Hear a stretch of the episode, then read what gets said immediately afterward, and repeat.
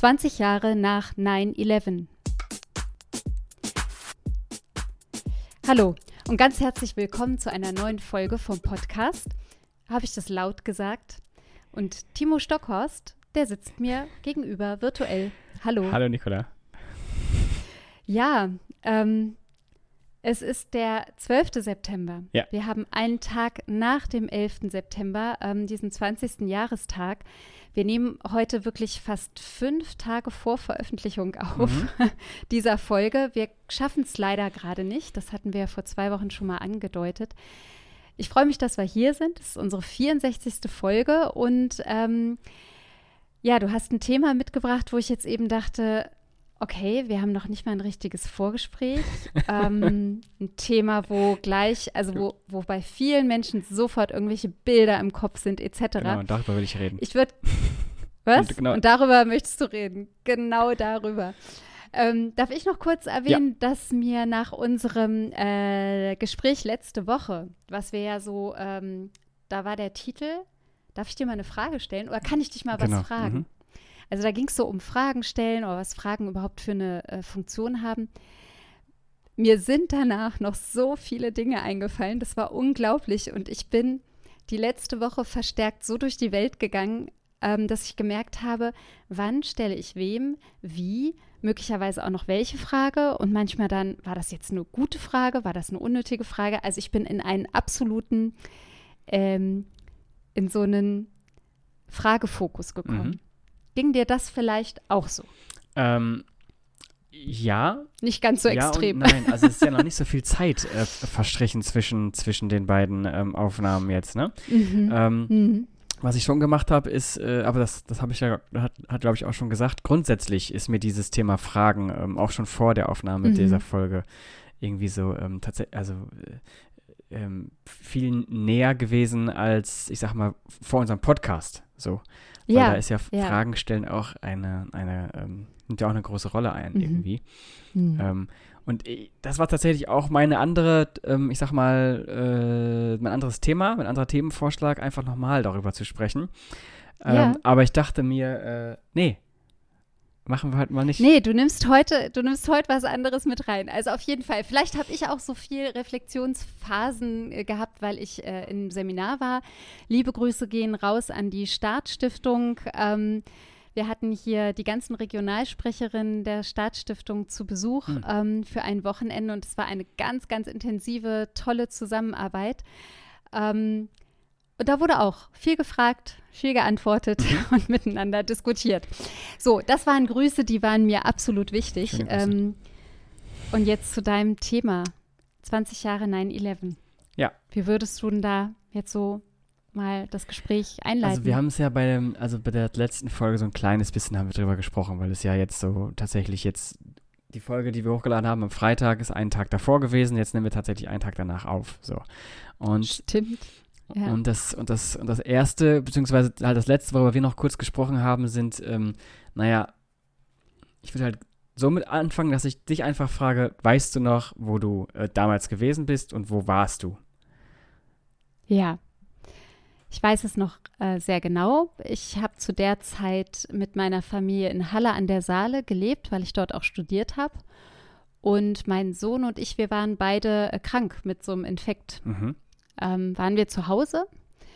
Und ähm, ja, wir haben total, äh, ja, wir lagen so rum. Ich glaube, gerade waren wir am Buch lesen, haben irgendwas gespielt. Und dann ist mein Mann nach Hause gekommen und hat äh, gesagt, ich habe gerade im Autoradio was ganz Schreckliches gehört. Lass uns mal den Fernseher anmachen. Mhm. Und dann haben wir den Fernseher angemacht und dann waren dort diese ähm, ersten Bilder. Und ähm, mein Sohn war drei und ich wusste gerade nicht, äh, möchte ich, dass er diese Bilder sieht oder nicht. Mhm. Und es war eine ganz schwere Entscheidung, weil, ähm, weil ich nicht weggehen wollte vom Fernseher, weil ich, weil das war so schrecklich. Ich weiß nicht, ob dir das auch so ging oder anderen. Ich wollte nicht hingucken und ich musste aber hingucken Mhm. Ähm, weil das, glaube ich, für mich in, mm, zu meiner Lebenszeit, das war das erste Mal, dass ich irgendwie sowas live, sowas Schreckliches verfolgt habe. Vorher hat man vielleicht im Nachhinein mal von einem Anschlag, von irgendwas Furchtbarem gehört, Aber live solche Fernsehbilder verfolgen zu können, was man, was man ja jetzt auch kann, denkt man nur an schreckliche Terroristenattacken wie in Christchurch oder sowas, wo der Täter möglicherweise das noch gefilmt hat. Ähm, also das war für mich so was Prägendes. Und halt diese Entscheidung, lasse ich ihn jetzt gucken oder nicht. Mhm. Und es wurde danach tatsächlich, die Wochen danach im Kindergarten, es wurde den Kindern immer mal wieder ermöglicht zu malen oder auch mit Lego nachzubauen oder darüber zu sprechen. Mhm. Also es war, ja, es musste irgendwie aufgefangen werden. Mit drei schon. Also quasi. Ja, der war, also ja, weil der, der hat halt das schon verstanden, dass da jetzt ein Flugzeug in irgendwas reinfliegt. Mhm. Und das Flugzeug fliegt aber ja normalerweise nicht, sondern das Fl- Flugzeug landet ja. Mhm. Also es fliegt hoch und fliegt nur durch Wolken, Mhm. so aus einer kindlichen Perspektive. Und dass das da jetzt in ein Haus reinfliegt, ähm, ja, das hat also in der Kindergartengruppe haben wohl einige diese Bilder auch gesehen ähm, und haben äh, das dann ja auch immer wieder mit bearbeiten müssen. Mhm. Ja, interessant. Das ist meine Mhm, das ist deine. Dann, Erinnerung. Dann, okay. Mm. Okay. Ja, bei mir, das habe ich, glaube ich, ähm, kurz angedeutet auch. Äh, ich war elf, glaube ich. Ähm, Mhm. Müsste es gewesen sein, oder? 2001? Ja. Ja, war ich elf, genau. Warst du elf? War ich okay. elf. Und ich bin. Siehst du, ich habe schon mit dem Kind da gesessen. Ist ein Ding. Sachen gibt's. ähm, und ich bin zum, ich bin zum Mhm. Handballsport gefahren. Also ich war noch nicht so, also war ich noch, noch sehr jung. Dann bin ich zum Handball gefahren. Ganz normal, wie ich glaube jeden Dienstag und Donnerstag. Also muss es einer der beiden Tage gewesen sein.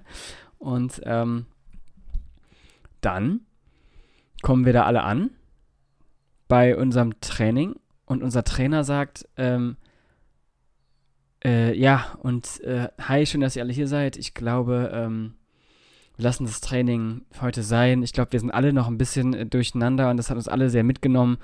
Und ähm, ja, also ich weiß nicht, wenn wir, wenn ihr darüber sprechen wollt, können wir es gerne machen, aber äh, oder auch das nächste Mal, aber ich glaube, äh, wir lassen das jetzt lieber sein. Und dann Mhm. äh, äh, irgendwie fahrt vorsichtig und wir sehen uns dann nächste Woche oder nächsten Dienstag oder Donnerstag. So, und das war tatsächlich die Ansage. Ähm, und äh, ohne Vorgespräch.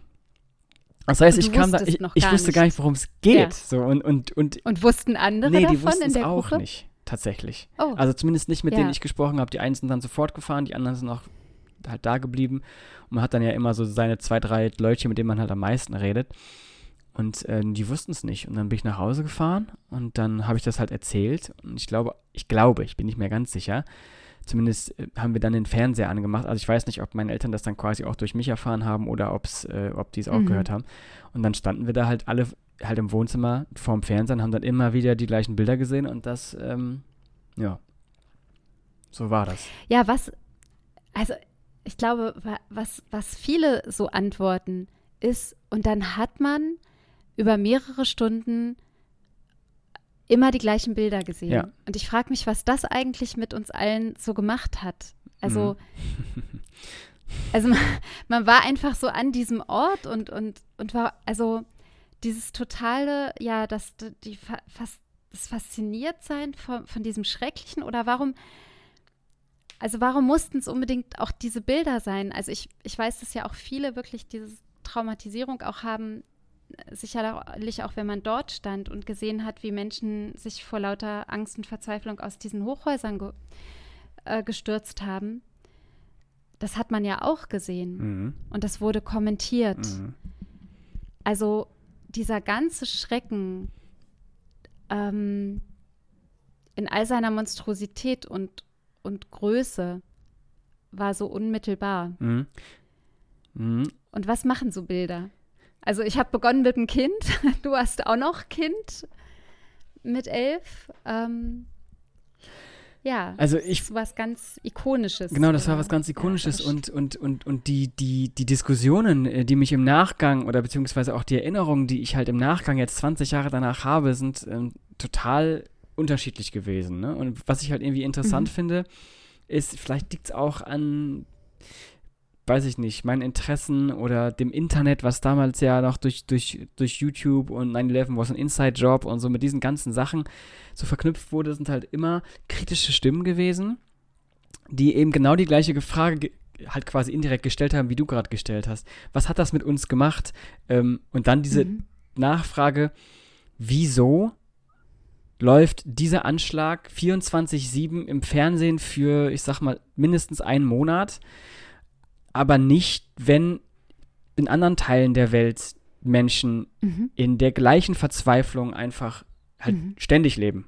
Ständig. So. Mhm. Und, und dieser, dieser Aspekt, ich will jetzt gar nicht sagen, der hat mich da von, ähm, ja, so in Anführungszeichen weggeholt. Aber, aber dieser Aspekt, so dieses, wieso, also ich, ich verstehe das, ja, das ist der Westen und das war ein Angriff auf uns, in Anführungszeichen, ne, diese direkt nach dem, äh, nicht direkt nach dem Kalten Krieg, aber nach dem, nach dem Kalten Krieg, so, die, die Sowjetunion äh, fällt zusammen, äh, die EU baut sich auf, äh, sorgt für Stabilität, für Demokratie, ne? Und dann hiermit, äh, haben wir ja schon tausendmal gesagt, Francis Fukuyama sagt das Ende der, das Ende der Geschichte, weil äh, der Liber halt die, halt die liberale Demokratie hat gewonnen und dann das. siegt. Genau. ja.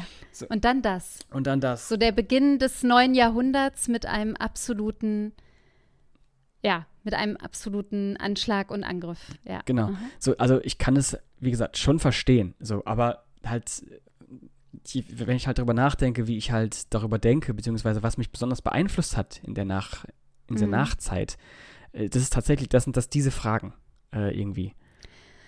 Aber du bist jetzt nicht hängen geblieben ähm, bei den Fragen, also ich, ähm, ich bleibe da jetzt mal mhm. so mit diesem Inside-Job oder wie wurde was wie transportiert oder gibt es da nicht doch tatsächlich irgendwie Machenschaften? Also ich, mir fällt jetzt gerade kein ja. besseres Wort ein. Ähm, ja, die, die quasi noch ungeklärt sind mhm. oder wo es war. Also es gibt ja Massen von Büchern darüber. Genau, massig, ja. Ähm, ne, so, also wirklich die, die, ähm, die halt auch so diese Alternativfrage stellen und oder die alternativen Fragen stellen, mhm. äh, ob dieses Narrativ, was wir da haben, ähm, wer eigentlich die Täter sind, ähm, ja, kritisch angehen. Da bist du nicht bei hängen geblieben, sondern bei dieser einen Frage, die du eben gestellt hast. Ne? Ja, genau. Warum, also, warum mussten wir das so sehen? Warum, ja. Ja, also genau. Ähm, mit Blick, also diese, gut, diese äh, 9-11 was ein Inside-Job. Also wie gesagt, ist, ich glaube, es gibt ähm, in meiner Generation, sage ich einfach mal, vielleicht, vielleicht lüge ich jetzt auch, oder bin mir halt nicht ganz sicher, aber also ich bin mir schon ganz sicher, aber ich habe natürlich keine empirischen Beweise dafür. Ähm, ich glaube, so, dieses, mhm. dieses ähm, 9-11 was ein Inside-Job, das war so dieses, die aller, das allererste Mal, wo, wo man gezeigt hat, wo, wozu das Internet quasi fähig ist, dass man durch, ähm, durch eine ähm, gute Berichterstattung quasi es schaffen kann, diese ganze Thematik einfach komplett umzudrehen und dass es einen Großteil der Bevölkerung gibt, die halt das glauben. So. Also jetzt welche Sicht Naja, dass es ein Inside-Job war, genau. Ah, okay. Ah, jetzt so. verstehe ich, worauf du hinaus willst. Also, ja, okay. das war zum allerersten Mal, das war zum allerersten Mal mhm. im großen Stil ah, ja. against the mainstream. So, weißt du? Also, mhm, okay. So, und mhm. das irgendwie war. Die offiziell verkündete CNN, Tagesschau, ja. France 2, mhm. Sowas. Genau. Ja, also die etablierten öffentlich oder, oder halt größeren äh, Nachrichtensender. Mhm. Ah, jetzt verstehe ich dich. Du hast vorhin gesagt im Vorgespräch, du hast irgendeinen Artikel gefunden von einer, ich glaube, Irish Times. Genau. Und da ist ja auch noch mal so ein Aspekt mit drin, der, ähm, die, ich finde, die Frage 20 Jahre später noch mal auf, aufnimmt. Mhm. Ein bisschen anders gewichtet im Sinne von, warum, also du hast gerade schon genannt, warum, was mögliche Gründe sein können, aber warum haben wir es dann halt wirklich über Monate hinweg immer die gleichen Bilder gesehen, ähm, so und 9-11 quasi als, als Zäsur ja. für uns. Und du hattest mir nämlich vorhin irgendwie gesagt, dass die nochmal, ähm, ja. naja, so ein Stück weit Zahlen in Vergleiche setzen. Mhm, genau. Das würde mich gerade interessieren. Ja, also äh, genau, ich, die Leute, die den Podcast regelmäßig hören, wissen ja, dass wir des Öfteren auch mal äh, Sachen von Eurotopics einfach aufrufen mhm. und darüber sprechen, weil ich, ich finde halt, das ist ein eine schöne Übersicht über die, die Meinung von anderen Zeitungen und, und was gerade vielleicht mhm. auch in anderen Ländern diskutiert wird oder wie halt da so ein Stimmungsbild halt auch ist. Und da mhm. die im Irish Times ist vom 4. September, also schon ein bisschen davor, vor dem äh, Jetzt von diesem Jahr. Genau, ne? von diesem Jahr. Ähm, mhm. äh, die Überschrift lautet: äh, Bin Laden hat gewonnen. Und äh, die, die bilanzieren halt eben, dass ja, es sind äh, am 11. September äh, 2977 Menschen zum Opfer eines sehr schrecklichen Ereignisses geworden. Und dann mhm. sagen die aber, aber in der Zeit danach äh, sind mehrere Kriege entstanden und äh, ähm, an denen direkt äh, 801.000, nee, 801, nee, 8 101.000 Menschen direkt getötet wurden und noch viele mehr indirekt. Und dass äh, 38 mhm. Millionen Menschen aufgrund dieser Kriege ihre Heimat verlassen äh, mussten und dass die USA in dieser Zeit 6,4 Billionen US-Dollar ausgegeben haben. Und dann, mhm. sie kommen halt dann zu diesem Schluss, all das hat sich wahrscheinlich Osama Bin Laden gar nicht äh, vorstellen können. Also, ähm, auch trotz in seinem, dieser, genau, in seinem, in seinem fanatischen in seiner, Herzen. In seiner Wahn, Wahnvorstellung, genau, ja. Äh, ja. Mhm. Genau, und, und ja, okay. Ja, also ich finde das, ich weiß auch noch, dass das schon auch vor äh, 20 Jahren schon mal genannt wurde. Und das sind dann ja, da könnte man zu sagen, das ist Whataboutism, weil mhm, ja, das sind, klar. also wenn es unmittelbar geschieht. Ja. Jetzt aber nach 20 Jahren mal so eine Bilanz aufzumachen und das mal so gegenüberzustellen, finde ich schon auch auch in Ordnung. Und ich finde, es ist gut formuliert in dieser Irish Times, wenn ich das jetzt, ähm, ich habe es eben parallel mitgelesen, mhm. ähm, weil, also ich weiß noch, ja, 3000 und 3000 Opfer und ganz, ganz schlimm und das sind einzelne Schicksale und ähm, das darf nicht vergessen werden. Mhm. Und gleichzeitig wurde auch da schon gesagt, was parallel gerade auf dem afrikanischen Kontinent zur gleichen Zeit passiert ist oder so. Da habe ich auch irgendwann mal vor Jahren mal so Übersichten gesehen. Ähm, also was wurde, was war zur gleichen Zeit mit 9-11 auch auf der Welt und was haben wir eben nicht gesehen. Ja. Und ähm, dazu möchte ich jetzt aber noch sagen, dass ich es wichtig finde, dass man zum Beispiel, wenn man jetzt als US-Amerikaner als US-Amerikanerin auf diese Anschläge guckt, dann ist ja wie bei äh, allen bedeutenden, seien es positive oder so schreckliche wie dies, dann ist ja so ein Gedenken auch irgendwie wichtig. Mhm. Ne? Also wie gedenkt man jetzt dieser Opfer? Wie geht man mit diesem Traumata innerhalb der Gesellschaft dann auch so um? Mhm. Und, ähm, und da glaube ich, dass die USA ja auch, auch sicherlich viel so auf sich nehmen mussten, jetzt so die letzten 20 Jahre, aber durch das, was dann so als Kriegsbeteiligung auch kam und ähm, ja auch dort dann ja wieder ähm, äh, militärische, äh, also Soldaten und Soldatinnen, die umgekommen sind. Also das ist so eine, ja, es ist schon eine Bilanz einfach an Menschenleben, über die wir hier gerade sprechen. Ja. Und gleichzeitig des, des Gedenkens, dass es soll sich nicht wiederholen. Ähm, es hab, was man natürlich auch zu 9-11 sagen muss, ich weiß, dass ich zu meinem ersten äh, transatlantischen Flug noch geflogen bin und ich durfte ähm, ins Cockpit vorne. Ach. Ich bin also bei meinem allerersten ah, Flug, ah, ja. war ich auch vorne im Cockpit. Ja. So. Also, weil die hatten gehört, Mensch, die Nikola ist noch nie geflogen, komm, jetzt darfst du vorne zum Cockpit. Und das war ganz toll. Das ist wirklich eine Erfahrung, die fand ich hm, spitzenmäßig. Das ich. und so, ja, und danach ging es nicht mehr.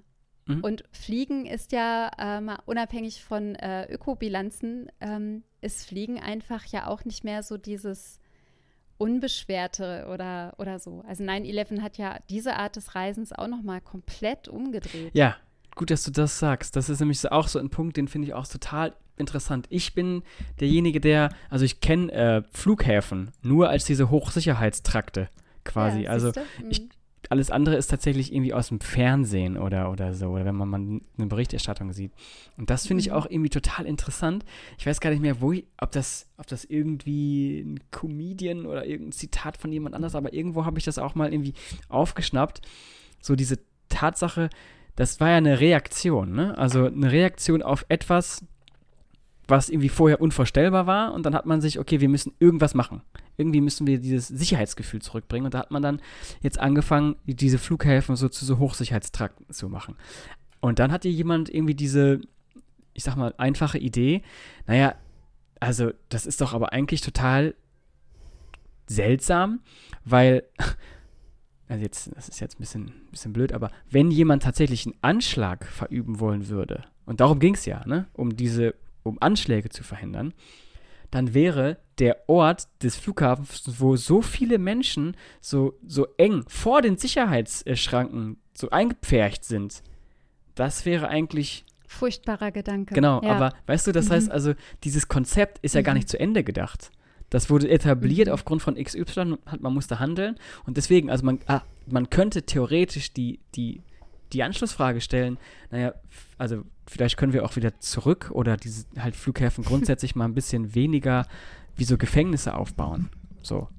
Ja, aber das ist ja jetzt wirklich mal, also da kommen wir jetzt ein bisschen weg ja, von 9-11. Ja. Oh. Aber das ist ja wirklich, also welche Maßnahmen werden warum wie getroffen? Mhm. Ähm, ist es dann ähm, erstmal auch richtig gewesen, so um, um erstmal wieder Sicherheit, irgendwie ein Sicherheitsgefühl zu etablieren? Gefühl, ja. Und kann man aber, wenn man einmal so einen Standard hat. Ja, das ist eine interessante Frage, ja. Kann man da wieder, kann man da eigentlich wieder von zurück? Mhm. Also wenn wir einmal äh, zum Beispiel gesagt haben, es gibt jetzt hierfür die Pflicht XY, machen wir es mal ganz einfach, die Gurtpflicht. Mhm. Also ich bin sehr für die Gurtpflicht im Auto. Ich möchte nicht wieder ohne Gurt fahren müssen. Mhm. Aber könnte man einmal von diesem Sicherheitsstandard auch wieder zurückgehen, weil man irgendwie sagt, so es gibt jetzt andere Parameter ähm, und ähm, ist sicher genug, könnt ihr, könnt ihr weglassen oder so. Ja. Also mir fallen gerade nicht noch mehr Beispiele ein, aber ich glaube, einfach so dieser Gedanke von, wir haben uns einmal dann vielleicht auch, ja, oder, oder gucken wir mal auf Corona. Mhm. Wir haben Maßnahmen ergriffen, die waren ganz schön drastisch. Mhm. Teilweise. Mhm. Wir haben es zum Glück in den meisten Fällen geschafft, da wieder auch zurückzurudern oder das wieder abzubauen, weil mhm. wir gesagt haben, jetzt hier in Deutschland, das sind alles nur Provisorien, mhm. äh, das sind alles nur vor, äh, vorübergehende Maßnahmen. Mhm. Und doch ist da ja immer auch so, und das haben ja viele gesagt, doch ist immer diese Gefahr von, um maximale Sicherheit zu gewährleisten oder das Gefühl von Sicherheit wirklich zu etablieren, machen wir lieber mal ein bisschen mehr. Mhm. Genau. So, ja. weiß nicht. Also, ja. ist jetzt vielleicht ein bisschen, vielleicht denken jetzt manche, naja, ist aber ein bisschen weiter hergeholt nee, hier, aber. Ja, ähm, nee, das ist nicht, das ähm, ist, also ich ähm, finde es nicht weit hergeholt, weil, weil, weil genau mhm. das ist immer ähm, die Ausgangslage eines, einer jeden Auseinandersetzung in der Öffentlichkeit. Ähm, ähm, die dann zu einer politischen Entscheidung führt. Genau. Und die kritischen Stimmen mhm. sagen, beziehungsweise auch bei 9-11, die, ähm, die haben ja genau das gesagt. Wenn wir jetzt anfangen, diese Angst zu instrumentalisieren und zu politisieren und ja, nur um stimmt. dadurch äh, XY durchzudrücken, dann ist das mhm. schlecht, weil wir kommen dann von diesem Standard nicht mehr weg. So, mhm. wir werden uns dran gewöhnen. Und dann ist es, mhm. Dann ist es vielleicht okay, aber es ist nur in Anführungszeichen mhm. okay, weil ne, diese Maßnahmen beziehungsweise der neue Standard eigentlich mhm zu krass ist, beziehungsweise zu drastisch nach da, zu drastisch nach da. Und dann, ich meine, mhm. so, und dann kommen natürlich äh, solche Sachen wie ähm, die äh, NSA-Affäre, so. Aber da müsste man ja noch mal vorher anfangen. Mhm. Die USA hatten dann ja diese Terrorwarnstufen, mhm. ne? Ja, stimmt. Also Gott, kurz nach 9-11 ist dann ja so ein speziell, also irgendein ein Gesetz mit in, in Kraft getreten, wo dann Terrorwarnungen auf Landesebene und auch ähm, äh, Bundesstaatenebene ähm, äh, eingeführt wurden. Und die hatten dann auch, äh, meine ich, immer noch bestimmte Restriktionen irgendwie mit dabei. Und dann ging das Ganze in der Luftfahrt mhm. halt weiter, dass man da zu mhm. Verschärfungen und Kontrollen und all dem gekommen ist. Ja. NSA ist dann ja noch mal zehn Jahre später, oder? Ja, da ist es aufgeflogen. Aber das war ja infolgedessen, infolgedessen hat man ja, mhm. und das war auch dann ja die Argumentation, wieso, weshalb, warum man das getan hat. Mhm. Aber zehn Jahre später mhm. war das zwar ein Riesenskandal, so, mhm. aber äh, hier und ähm, Edward Snowden zum Beispiel, da haben wir noch gar nicht drüber mhm. gesprochen, aber das ist ja auch so ein Ausläufer dessen. Ne? Also, ähm, mhm. das sind so Sachen, die, naja, okay, ähm, ist schlimm. Einige äh, werden noch immer irgendwie, äh, hat, sagen noch immer tagtäglich, hey, lass dir mal frei und er hat doch gar nichts Schlimmes getan, bla bla bla. Er hat nur die Wahrheit erzählt, in Anführungszeichen. So. Und, äh, und das finde ich irgendwie so, das, das finde ich einen ziemlich äh, interessanten Aspekt. Und da kann man natürlich nicht nur mit 9-11, sondern auch auf jedem anderen Ereignis, was irgendwie ähm, hm stark diskutiert wurde. Und es ist so ein bisschen das Prinzip, äh, wir haben die Büchse der Pandora geöffnet genau, oder ja. Goethes Zauberlehrling, die Geister, die ich rief. Genau, ja. ja. Werde ich gerade nicht mehr los oder äh, so. Ja. Ich bin da jetzt gerade nicht sehr textsicher. Aber genau, das wäre so ein bisschen das Prinzip, was wir damit gerade ähm, äh, auch meinen, was da mit drin steckt. Und, und schön, dass wir darauf kommen, weil nämlich einen anderen Aspekt, den ich gerne ansprechen wollte, ist, der hat damit ebenfalls Mhm. zu tun und das ist äh, Guantanamo. Das, Ah, ja. ähm, das US-Militärgefängnis, und das ist eigentlich ein Stützpunkt, ne, ähm, in dem, äh, ich glaube, das ist in Kuba, die Guantanamo-Bucht, Kuba. genau. Ähm, und, äh, und da wurden ja ähm, die, wie heißen sie, ja, wie nennt man die, die, die, die, die Komplizen, die MittäterInnen ähm, und auch Verdächtige ja eingesperrt und auch krass gefoltert. Einfach. Ähm, Genau, auch da ist ein Folterskandal. Also weil das einfach an die, ja, an die Öffentlichkeit dann kam. Und das muss ich sagen, das sind auch, das sind ähm, Folgen von, ähm, von 9-11 oder im Zuge dessen, als ich so diese Bilder ähm, gesehen habe oder auch, na dann war ja noch Abu Ghraib, ja, die stimmt, schrecklichen Bilder aus ähm, dem Gefängnis ähm, und den Foltermethoden dort. Ähm, das muss ich auch sagen, weil ich ja so ein, ich bin eine, ich mag die USA sehr, sehr gerne, weil ich dort viele, ähm, also auch eine gute Zeit verbracht habe, weil ich viele ähm, sehr liebenswerte Menschen dort getroffen habe und immer wieder treffe. Und ich weiß aber, dass das ein Stück weit wirklich, das hat mich so erschüttert. Mhm. Mhm. Also weil ich eben in diesem transatlantischen und die, in diesem amerikanisch-deutschen Freundschaftsgedanken und all dem, in dem bin ich ziemlich politisiert worden durch den Austausch. Und das, also das weiß ich noch, das fand ich, fand ich sehr anstrengend auszuhalten. Mhm. Also ja, ist jetzt ein sehr persönliche, persönlicher Satz, aber genau. Ja, also genau, finde ich, finde ich auch, ähm, obwohl ich keine so starke Beziehung zu den USA habe, aber das ist eben ähm, auch das, was wir jetzt nicht nur in Guantanamo sehen, sondern auch in anderen Zusammenhängen, eben dieses, ähm, naja, dieses, dieses Wir gegen die auf der einen Seite und auch die Entmenschlichung, also ähm, von Menschen einfach, mit einer Mhm. Begründung, die in ihrer radikalsten Auslebung eben so heißt, naja, du bist halt ein Araber, ist doch klar, dass wir dich foltern. Du könntest ja was, also das, ne, so, ähm, es gibt leider ja Radikale, die das einfach behaupten. Deswegen ist das, ist das in Ordnung, diese Menschen zu foltern. Und es gibt noch immer Menschen in Guantanamo, die seit 20 Jahren auf ihren Prozess warten. Und ich glaube, jetzt geht es so langsam los, aber es ist ja nicht die Justiz, also es ist kein Zivilgerecht. Das So ist- Militärrecht, das ne? Militärrecht. Und ähm, das finde ich auch irgendwie so als, also ich finde es nicht, ich finde es nicht gut. Also, Also es würde mich, würde mich auch mal interessieren, weil der Barack Obama, das kann ich mich erinnern, der wollte doch schon in der ersten Amtszeit von ihm, wollte er das ja auch schließen. Was sind dann da, welche Kräfte sind quasi dagegen, dass man es nicht schließt? ich kann es dir nicht sagen. Weißt du auch ich, nicht, oder? Ich weiß es nicht. Ja. Also, Ach, jetzt, jetzt, jetzt kommen wieder die ganzen Fragen auf. Ja Die gut, ganzen aber das Fragen, die uns entweder zu einer Nachreichung Ja, also inspirieren können, aber ich weiß nicht, ob wir das rausfinden. Das klingt ja schon wieder nach einer total journalistischen gerade sagen, äh, Rechercheaufgabe hier. Nachher werden wir noch wir äh, selbst Buch, da ne? reingesteckt in das Gefängnis, wenn wir, das aufdecken, welche, welche Mächte Guantanamo offen ha- lassen wollen. Ja, Ähm, ja. Schöne Grüße an die NSA. Ja, aber das wäre tatsächlich, also äh, kommt mir jetzt gerade so, das Mhm. wäre äh, die Frage, die ich äh, quasi, wenn man einen öffentlichen, ähm, äh, in einer öffentlichen Gesprächsrunde wäre und hätte da jemanden, der es einem vielleicht Auskunft gebe, dann ähm, geben könnte, dann würde ich das fragen. Ja. Ja, also äh, Timo, ich muss sagen, dass das Thema, ähm, was ich vielleicht noch als, als Empfehlung gerne sprechen würde, ich, ähm, es gibt einen, einen wirklich tollen Roman. Mhm. Ähm, oh Gott, und jetzt habe ich gerade eben noch den, den Titel im Kopf gehabt. Jetzt musst du mal kurz reden, damit ich den mal kurz recherchiere. Mhm. Ähm, Gut, dann, dann, dann rede ich weiter. Ähm, Ja, ähm, ich glaube, es ist, wenn ich die Flagge richtig deute, oh Gott, ich weiß es nicht, äh, vielleicht ist es eine russische Zeitung, die bei Eurotopics was geschrieben hat, oder? Weiß, blau, rot. Ähm, kann sein. Die, äh, die stellt nämlich auch die Frage, die du gerade eben gestellt hast, warum wird das Gerichtsverfahren so lange verschleppt? Ähm, beziehungsweise dann, Mhm. man möchte sich nicht in Verschwörungstheorien ergehen, aber warum zieht die US-Führung den Prozess gegen die Organisation von 9-11 so hinaus? Ist ja eine ähnliche Frage, warum man Guantanamo nicht schließt. Das heißt also, diese Mhm. Frage stellt tatsächlich auch bei, bei Eurotopics. So, Aha. hast du es okay. gefunden? Ich habe es gefunden. Ja. Es, lag mir quasi auf der Zunge, aber wollte, will jetzt erst raus.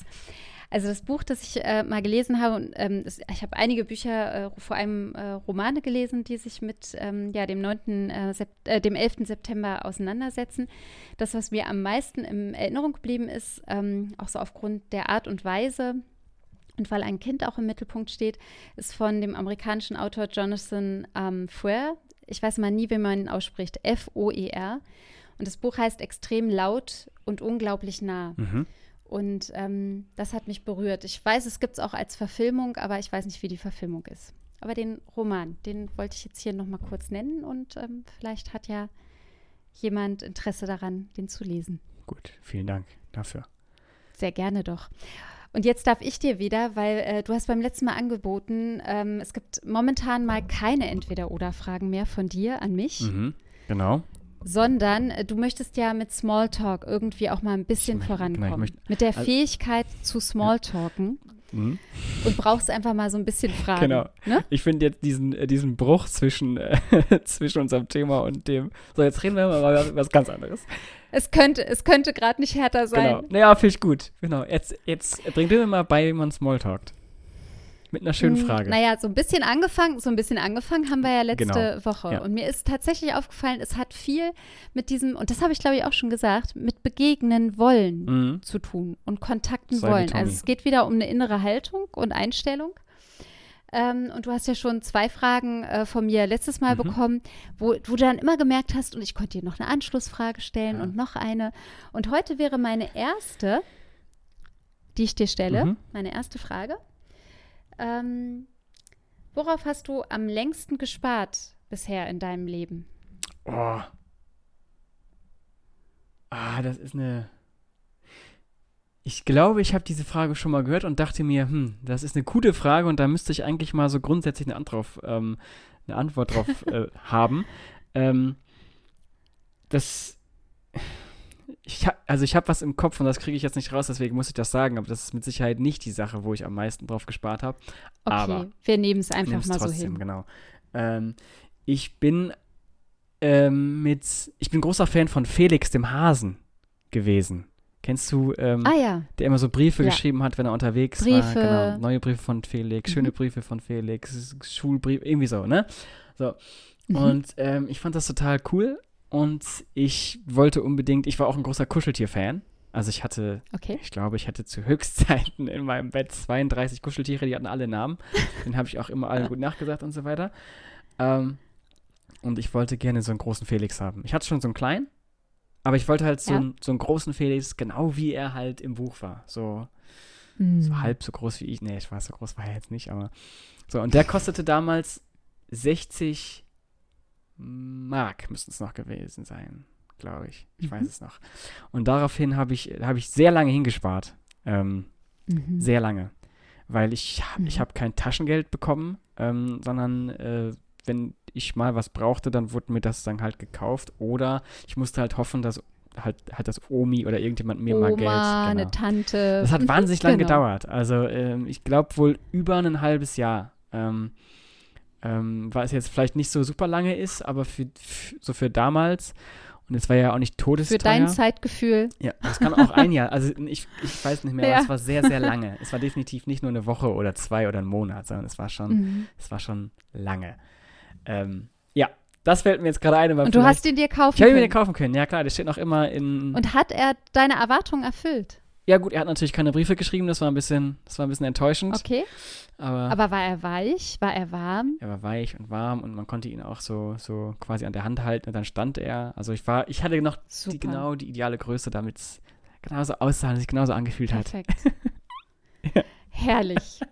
Ja, schön. Ja, Finde schön. ich toll. Tolle Also ich meine, das ist ein Sparmoment mit Happy End. Ja. Wunderbar. Äh, und bei dir? War, Ich war aber auch klar, dass ich die nicht mehr. Rückfrage stelle, oder? Oh, ja, furchtbar. Ist ein Smalltalk-Gespräch. diese Rückfrage. Deshalb Smalltalk. Man muss beim Smalltalking nicht unbedingt die Rückfrage Ach so. stellen. Man kann aber, also warum wir überhaupt, äh, ich glaube, äh, vielleicht das nochmal ganz kurz, Timo, ich glaube, Smalltalk ist dir deshalb auch so wichtig, ähm, das fand ich beim äh, Beispiel letzte Woche so, so klar, weil, weil das wirklich was mit Kontaktaufbau zu tun hat, ne? Mhm. Ja. So dieses Warum, also Smalltalk ist eben nicht nur irgendwie so ein bisschen blödes, was, was man nicht unbedingt kommen muss, sondern können, können müsste, sondern es kann einfach so vieles leichter machen und äh, vereinfachen. Ja. Und gute, gute ba eine gute Basis legen, so zwischenmenschlich. Ähm, zurück zu deiner Frage. Ich, ähm, ich weiß es nicht. Also ich habe total viel, ich weiß nicht, ob das das längste jetzt war, aber ich habe wirklich ganz viel gespart. Ähm, ich hatte ja ein Vollstipendium Mhm. für die Vereinigten Staaten, aber ich wusste, okay, ähm, da, da will ich ja dann auch mal verreisen oder will mir irgendwas kaufen oder so dort und habe dann, äh, hab dann noch in den Ferien äh, ein paar Mal gearbeitet und so und äh, wollte mir auch noch eine gute Kamera kaufen. Also ich habe mir noch so einen Spiegelreflex gekauft. Und also ich habe für das Amerika-Jahr, da habe ich ziemlich viel ähm, gearbeitet, gespart und äh, dass Ah, ich ja. da dann auch äh, in der Zeit äh, ja ganz gut, gut mich da und frei bewegen konnte. Mhm. Genau. Ähm, gut, das ist, das ist sinnvoll. Ja. Das war Oder? sinnvoll. Es war sinnvoll und hat dieses Jahr äh, ermöglicht und äh, ja, ermöglicht und durchführbar gemacht. Ähm, bist, du, Genau. bist du auch so eine Person wie ich, die, ähm, wenn sie mal auf eine Sache hinspart, tatsächlich, also wo man jetzt gut, also so diese zwei Fragen, also halt die erste wäre, naja, ich könnte es mir schon kaufen jetzt, ähm, will ich aber noch nicht, deswegen spare ich noch einen Monat oder vielleicht zwei. Und wenn du dann das Geld dafür hast, dass du es dann gar nicht kaufst, ja, das ist mir auch schon öfter das, passiert. das, ich hasse nämlich eigentlich Geld auszugeben, wenn ich mir denke, nee, ja, also eigentlich brauche ich es gar nicht. Und ich glaube, dieses, Ja, das ist immer ganz gut, dass man nicht so komplett impulsmäßig unterwegs ist. Ja, ne? gut. Es spart halt einiges, ne? richtig. Ähm, oh, ich glaube, ich baue gerade total ab. Ich werde gerade müde. mhm. Ähm, Timo, ich danke dir für das Gespräch bis hierhin. Auch wenn, Ja. es, äh, wenn ich nicht mit dem Thema gerechnet habe, muss ich ganz ehrlich sagen. Ich dachte, ähm, das Thema ist angesprochen, aber wir sprechen nicht drüber. Haben wir gemacht. Du kennst mich. Jetzt haben wir, jetzt haben wir es gemacht. Okay, Sorry dafür. so sieht's aus. Nee, alles gut. Ja, ähm, aber ich würde sagen, du hast, du hast schon angefangen abzumoderieren, das ist mein Part. äh, aber Nicola will, Hiermit. Nicola will aufhören. Äh, Deswegen, ähm, Nicola, vielen Dank fürs Gespräch, vielen Dank fürs Zuhören. Ähm, nächste Woche bin ich gespannt auf dein Thema. Äh, genießt das Wochenende und ich sag ciao. Und ich auf bald. Tschüss.